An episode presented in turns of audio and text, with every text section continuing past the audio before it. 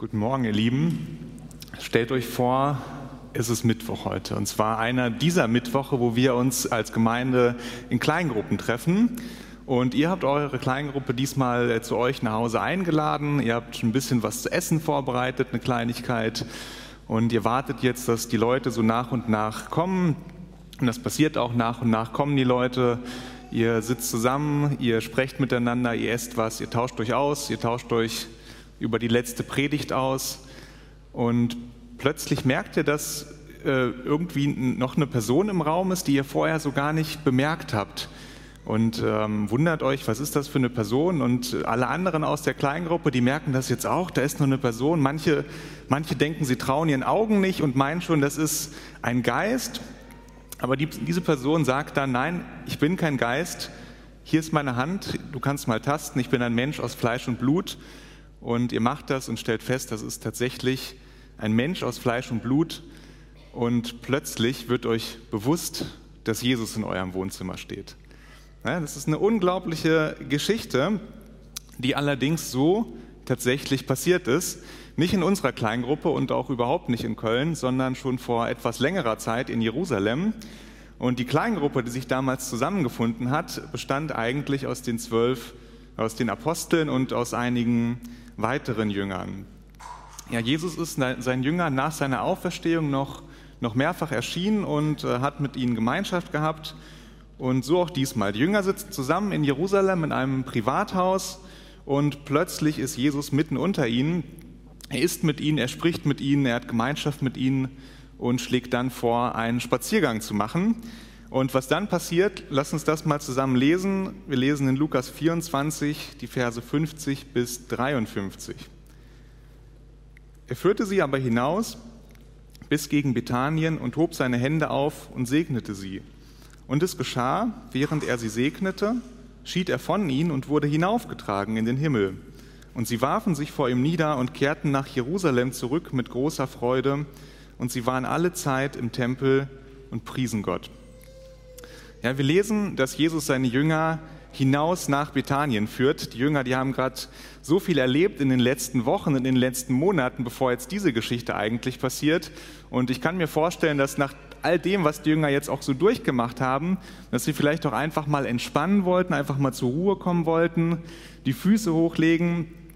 Aber Jesus hat andere Pläne. Er nimmt sie mit nach Bethanien, er führt sie, steht im Text, und äh, Bethanien ist ein, ein Dorf am, am, Rande des Ölbergs, am Hang des Ölbergs, also circa drei Kilometer von Jerusalem entfernt. Also ist schon ein bisschen Fußmarsch. Und die Jünger folgen Jesus nach, nach Bethanien und werden in Kürze dann auch Zeugen eines einmaligen Ereignisses, nämlich der Himmelfahrt Jesu. In dieser ganzen Zeit, die die Jünger mit Jesus verbracht haben, haben sie das eigentlich schon, schon mehrfach erlebt, dass sie Jesus nachfolgen und dann etwas mit Jesus erleben. Das war ein Prinzip, was die Jünger bereits kannten. Und an diesem Prinzip hat sich im Grunde bis heute nichts geändert. Wenn wir Jesus nachfolgen, dann erleben wir etwas mit Jesus. Wir können das bestätigen als Kleingruppe. Wir haben etwas mit Jesus erlebt, nämlich wer unsere Gebete hört.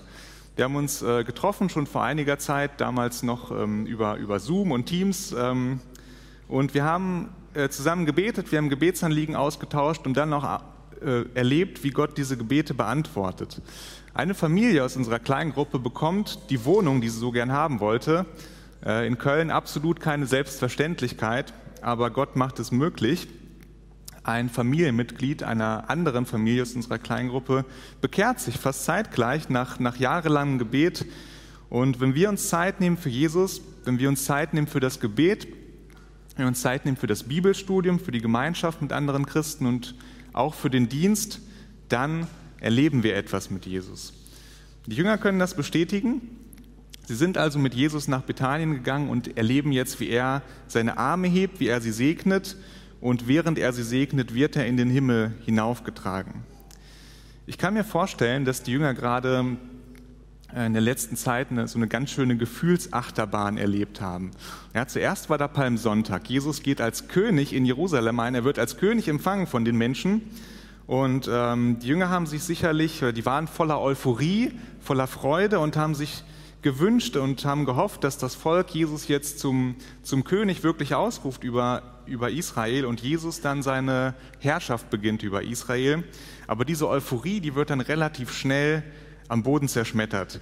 Jesus wird der Prozess gemacht und dieser Prozess endet mit dem Todesurteil. Jesus wird gekreuzigt. Sicherlich war das für die Jünger auch der, der absolute Tiefpunkt. Ja, sicherlich kamen auch äh, Zweifel auf, ob, ob, Jesus tatsächlich der Messias ist, der von Gott versprochene Erretter. Äh, der kann doch nicht so enden, der kann doch nicht als Verbrecher enden und verurteilt und hingerichtet. Dann, drei Tage später, steht Jesus plötzlich von den Toten auf. Das war das spektakulärste Ereignis der Menschheitsgeschichte und die, die Stimmung der Jünger, die wandelt sich wieder vom absoluten Tiefpunkt auf den absoluten Höhepunkt. Ja, Jesus hat den Tod besiegt, er ist gestorben und er ist wieder auferstanden und er lebt. Die Jünger haben ihn berührt, er ist also auch körperlich auferstanden, nicht nur irgendwie in den Herzen der Jünger.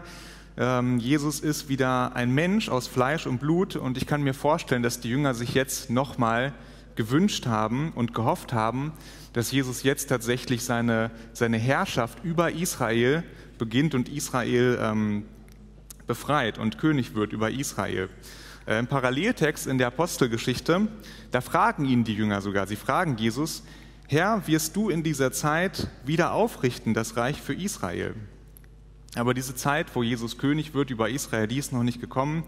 Jesus hebt seine Hände er segnet die Jünger und er wird hinaufgetragen in den Himmel. Bevor er geht, gibt er also seinen Jüngern noch den Segen. Er lässt sie nicht einfach zurück. Und äh, nachdem er ihnen den Segen gibt, geht er in den Himmel. Und es ist wichtig, wie Jesus hier in den Himmel gelangt. Ja, wir lesen, dass er hinaufgetragen wird. Äh, es gibt diesen Brauch in, in Monarchien bei Königshäusern, dass ein König getragen wird von seinen Untertanen. Wenn wir uns mal die Krönungszeremonie des Königs von Thailand anschauen, dann sehen wir, dieser Mann wird von seinen Untertanen getragen. Und äh, sowas ähnliches passiert hier auch bei Jesus. Er wird zwar nicht von seinen Jüngern getragen, wir lesen das auch im Paralleltext in der Apostelgeschichte, dass er von einer Wolke getragen wird, aber das ist bereits ein, ein Vorgeschmack und eine Andeutung darauf, dass Jesus der König ist und seine Herrschaft mit der Himmelfahrt beginnt. Noch nicht für alle sichtbar, noch nicht für alle offensichtlich, aber wir lesen das doch im ersten Petrusbrief, dass Jesus, nachdem er in den Himmel gefahren ist, im Himmel regiert über Engel, über, Gewalte, über, über Gewalten und Mächte. Ja, Jesus ist der König.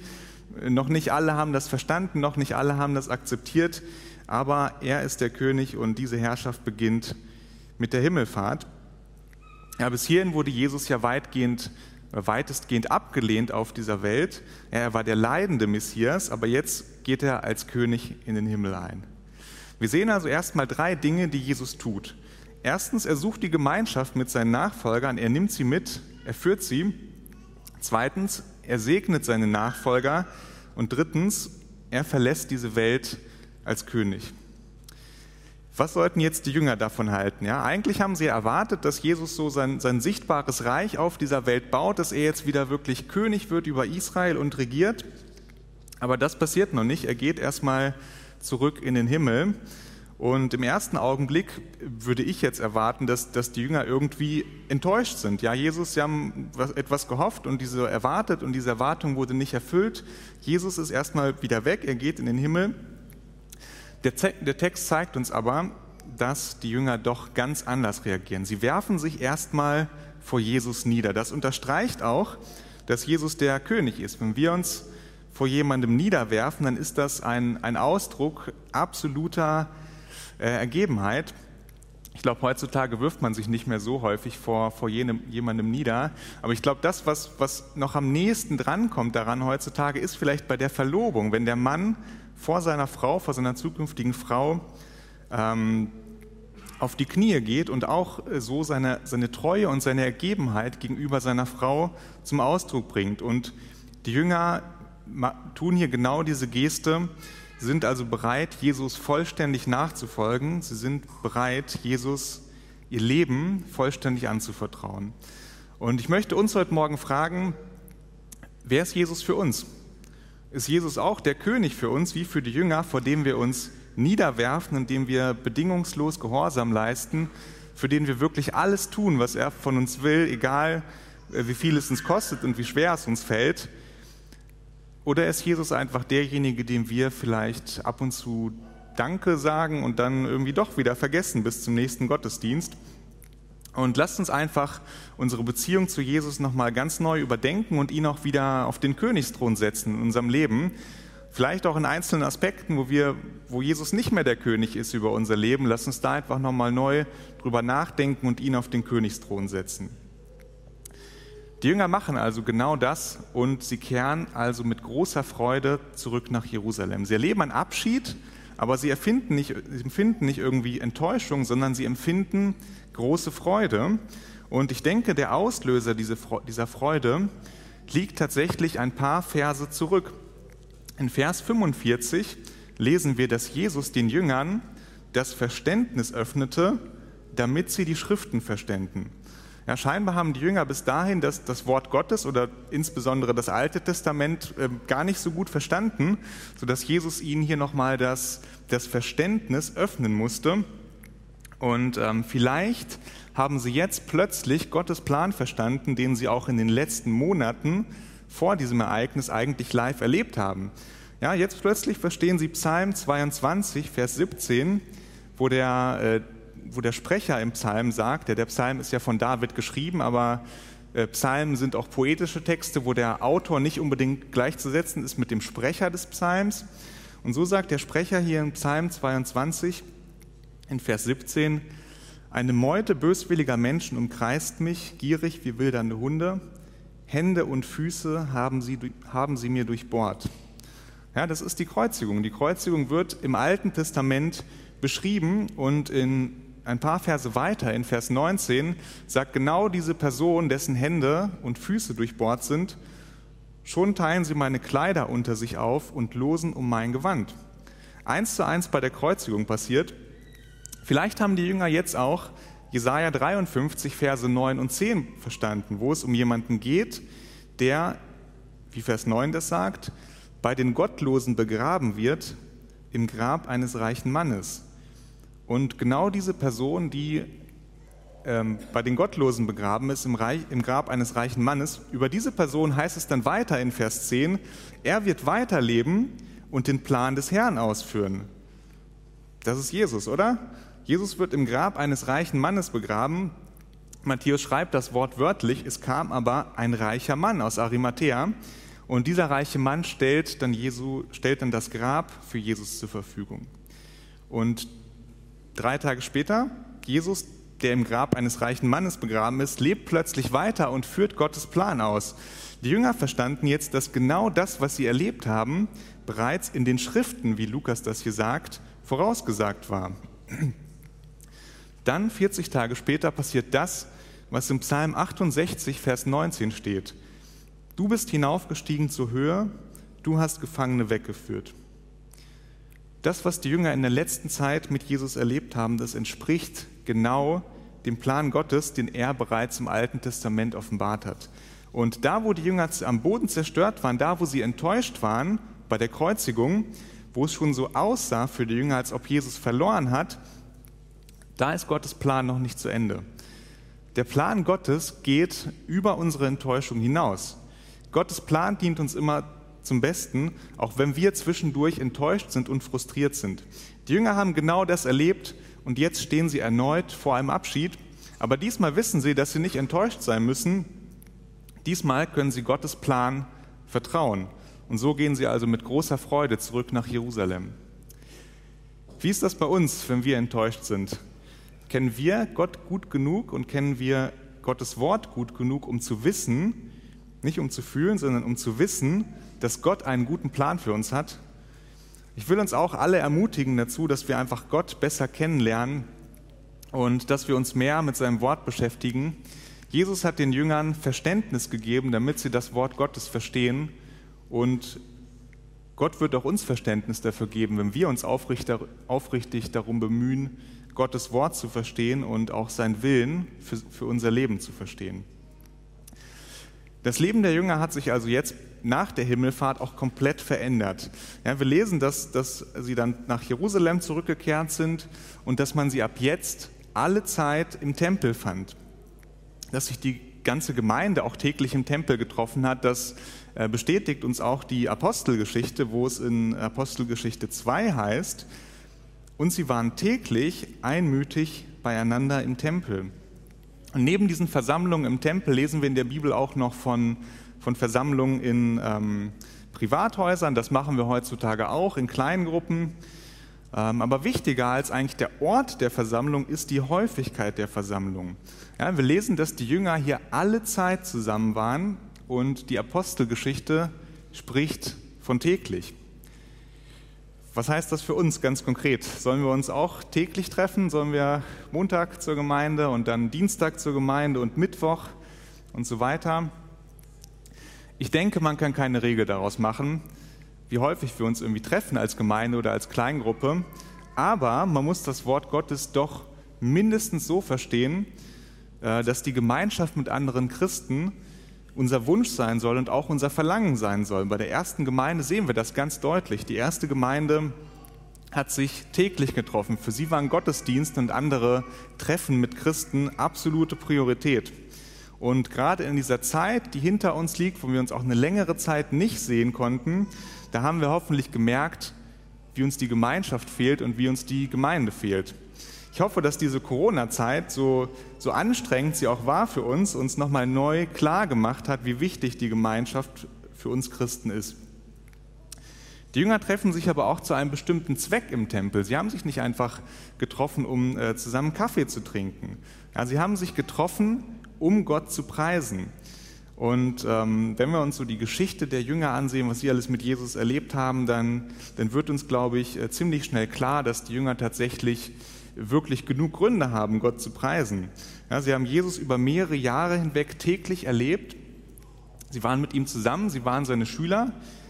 Sie haben von ihm gelernt, sie haben gesehen, wie Jesus Kranke heilt, sie haben gesehen, wie Jesus Menschen Sünden vergibt. Jeder der Jünger hat erlebt, wie Jesus ihm persönlich seine Sünden vergeben hat und wie er am Kreuz für, für ihn gestorben ist. Und sie haben auch erlebt, wie Jesus den Tod besiegt hat und jetzt haben sie gerade erlebt, wie Jesus zurück in den Himmel geht. Ja, die Jünger hatten also wirklich viele Gründe, um Gott zu preisen. Aber wisst ihr was? Wir haben genauso viele Gründe, Gott zu preisen. Und wir haben sogar genau die gleichen Gründe, Gott zu preisen, wie die Jünger. Ja, wir erleben Jesus auch täglich, manche von uns schon seit äh, Jahrzehnten. Und wir sind auch Jesu Schüler und ich bin mir sicher, jeder von uns hat auch schon etwas von, von Jesus gelernt. Und vielleicht hat auch der eine oder andere von uns schon mal ein Wunder erlebt, entweder selbst oder aus, aus Zeugnissen von anderen Geschwistern, wie, wie Jesus plötzlich auch heutzutage Menschen gesund macht, die die Ärzte eigentlich schon längst aufgegeben haben. Und äh, wie Jesus auch Menschen zu sich führt, äh, die wir vielleicht längst abgeschrieben haben. Und haben wir nicht auch erlebt, dass Jesus für uns persönlich am Kreuz gestorben ist und unsere Sünden vergeben hat? Ja, ihr seht, wir haben also genauso viele Gründe, Gott zu preisen. Und lasst uns das auch tun. Lasst uns Gott preisen. Lasst uns Gott preisen in Liedern. Lasst uns Gott preisen, indem wir ihm unsere Zeit opfern, indem wir ihm auch unseren äh, materiellen Besitz opfern. Und lasst uns äh, Gott mit einem Leben preisen, das heilig ist. Ihr Lieben, die Jünger sind gerade Zeugen geworden der Himmelfahrt und wir sehen in diesem Text eindrucksvoll die Reaktion auf dieses Ereignis. Sie haben gerade erlebt, wie Jesus als König zurück in den Himmel gegangen ist und hinaufgetragen wurde. Und äh, sie wissen, dass sein Reich auf dieser Welt noch nicht sichtbar ist, aber sie haben auch erfahren, wie zuverlässig Gottes Wort ist. Und das Wort Gottes sagt uns, dass Jesus eines Tages wiederkommen wird auf diese Welt. Und äh, genauso wie er bei der Himmelfahrt in den Himmel gegangen ist, wird er eines Tages wiederkommen, dann aber für jeden offensichtlich als König. Und ich denke, wir können aus diesem Text insbesondere Folgendes mitnehmen. Zunächst einmal, Jesus ist König, unabhängig davon, ob wir das bereits in unserem Leben angenommen haben oder nicht. Aber Jesus möchte auch König sein über dein Leben. Und lasst uns Jesus wieder zum König machen über unser Leben oder über die Bereiche in unserem Leben, wo wir vielleicht, ähm, wo Jesus nicht mehr der König ist und wo wir Jesus nicht mehr so ähm, gehorsam sind. Dann haben wir gesehen, dass Gottes Wort zuverlässig ist. Und diese Tatsache gibt uns auch Grund zur Freude. Ja, Gott steht zu seinen Zusagen, auch in der Zukunft, und darauf dürfen wir uns freuen. Und als drittes, wir dürfen Gott preisen für all das, was er bereits in unserem Leben getan hat und auch für all das, was er noch in unserem Leben tun wird. Amen.